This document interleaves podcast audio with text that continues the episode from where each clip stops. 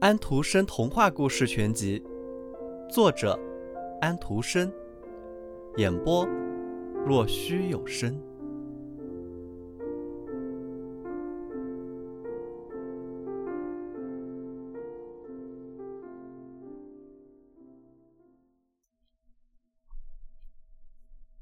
小克劳斯和大克劳斯，在一个村子里住着两个名字完全一样的人，两个人都叫克劳斯。不过，两人当中的一个有四匹马，另外那个只有一匹马。为了让他们区别开来，大伙儿把有四匹马的叫做大克劳斯，把只有一匹马的叫做小克劳斯。好了，让我们听听他们的日子。过得怎么样？要知道，这个故事完全是真的呢。整个星期，小克劳斯都要为大克劳斯耕地，还得把自己唯一的那匹马搭进来。然后，大克劳斯要拿他的四匹马帮小克劳斯耕地。可是，一个星期只耕一天，还是在星期天。好家伙，你瞧，小克劳斯是多大劲！用鞭子抽着五匹马吧，你们知道，在这唯一的一天里，五匹马就像是他自己的。阳光令人心爽，教堂钟塔上的所有的钟都在冥想着，招呼大家去做礼拜。人们一个个打扮得漂漂亮亮，胳膊下夹着赞美诗集去听牧师讲道。他们看见小克劳斯正在使五匹马耕地，他非常开心。用皮鞭抽打着马，嘴里还叫着：“吁，我的所有的马儿！”你可不能这样说，大克劳斯说道。“你知道，只有那一匹才是你的。”可是，当又有人去教堂路过这里的时候，小克劳斯忘了他不该说的话，又叫了起来：“吁，我的所有的马儿！”好吧，这下我要请你别再叫了。大克劳斯说道：“要是你再这么叫一回，我就要打你的马的脑袋，把它打倒，躺在地上，让它完蛋。”我再不这么喊了。”小克劳斯说道。可是，当有人路过向他问好的时候，他开心极了，觉得有五匹马为他耕地，很是神气。于是，他又扬起鞭子喊了起来：“吁，我的所有的马儿！”看我揍你的马！”大克劳斯说道，拾起了大锤，朝小克劳斯唯一的那匹马的头上打去，把他打翻在地，马一下子就死掉了。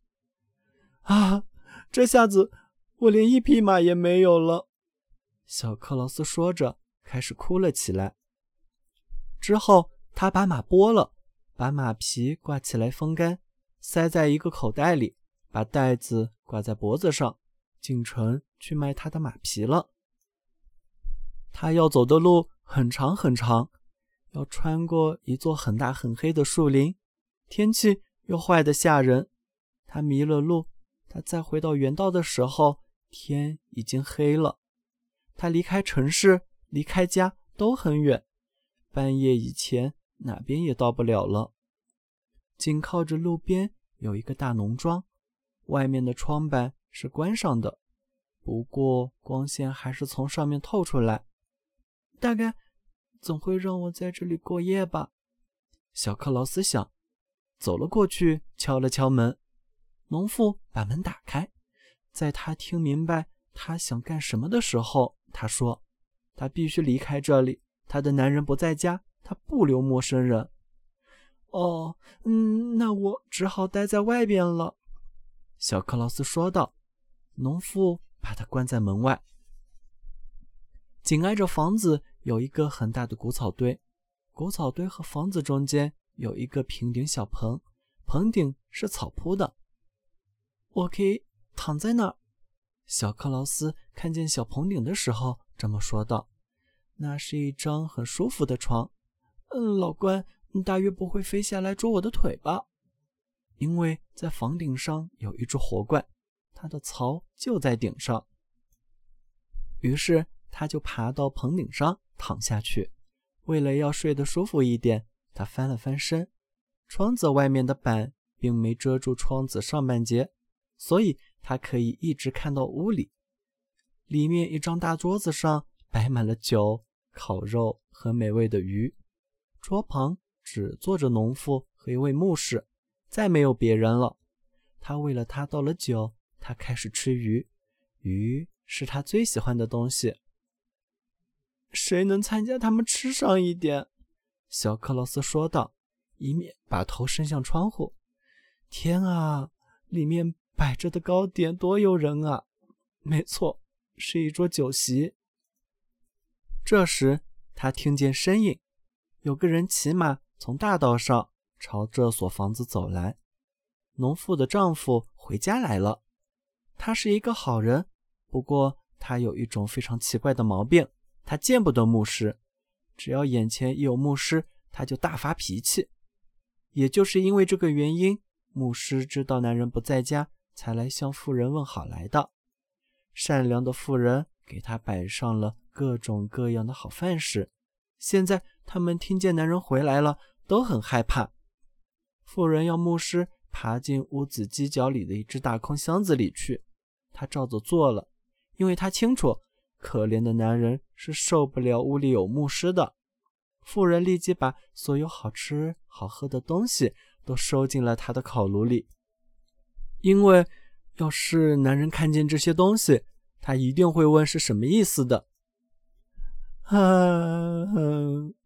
小克劳斯在棚上看见所有的食品都被收走的时候，叹息了起来。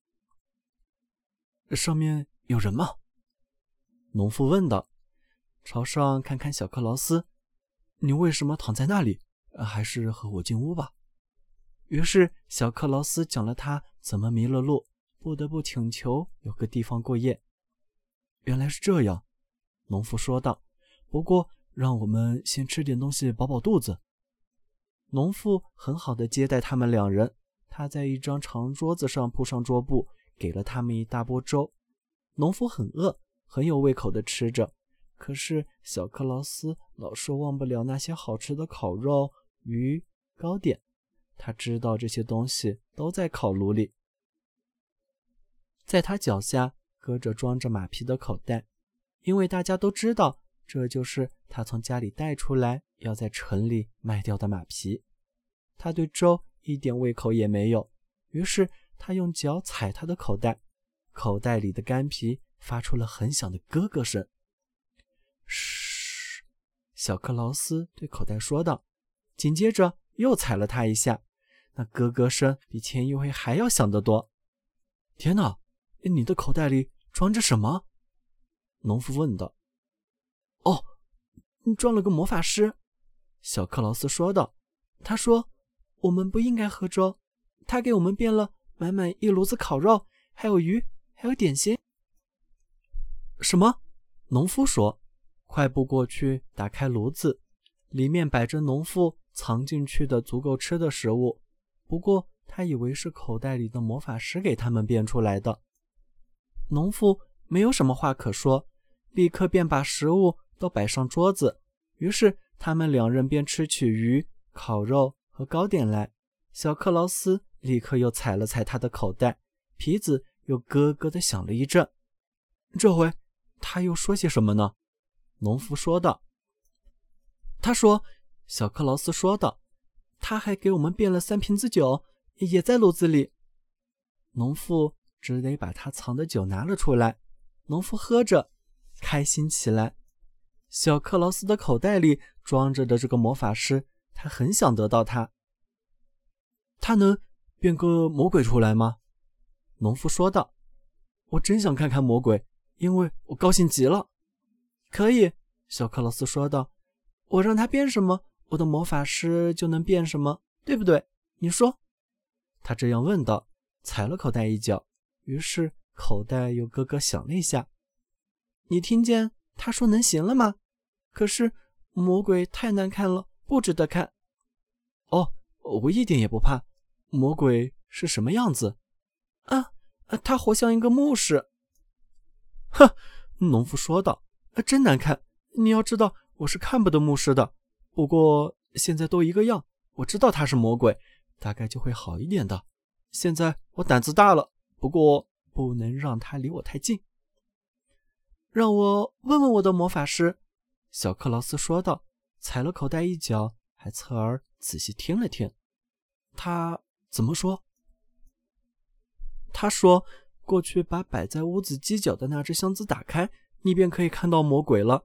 他愁眉苦脸的蹲在那里，不过你得把盖子扶牢了，不让他溜掉。你能帮我摁住他，可以吗？”农夫说道。走到农夫藏着那个真的牧师的那只箱子跟前，牧师蹲在里面，满心害怕。农夫把箱子盖揭开一点点，顺风往里面看去。哈！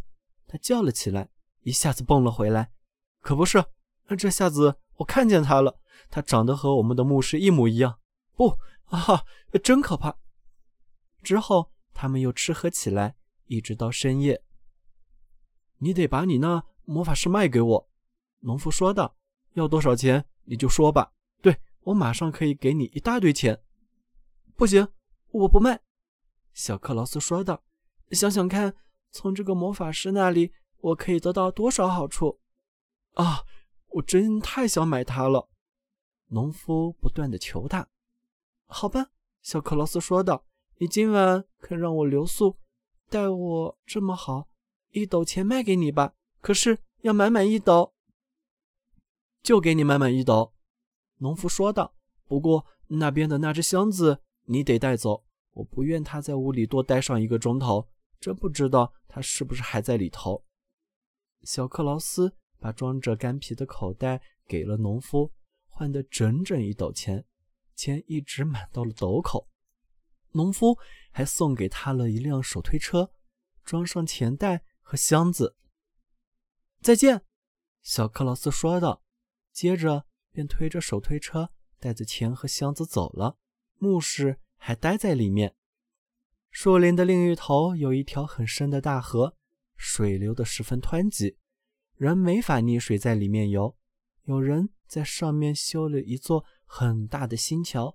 小克劳斯在桥中间停了下来，用很大的声音说话，好让箱子里的牧师听见。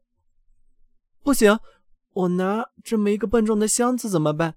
它沉得要死，就像装满了石头块一样。我推着它，早就累得要死了。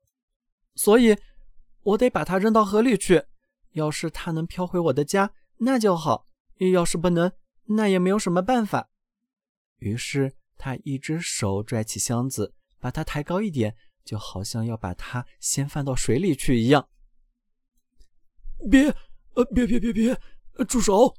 牧师在箱子里喊了出来：“让我出来！”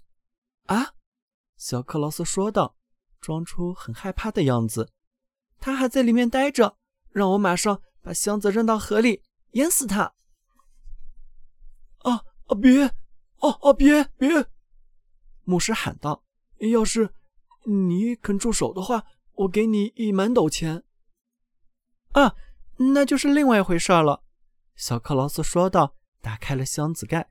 牧师立刻爬了出来，把空箱子推进水里去，跑回家去。从他那里，小克劳斯又得到了一斗钱。前面说过，他已经从农民那里得到了一斗钱。这下子，他的手推车装满钱了。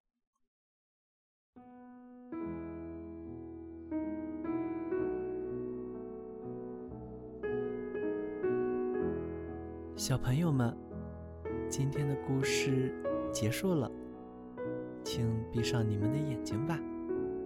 晚安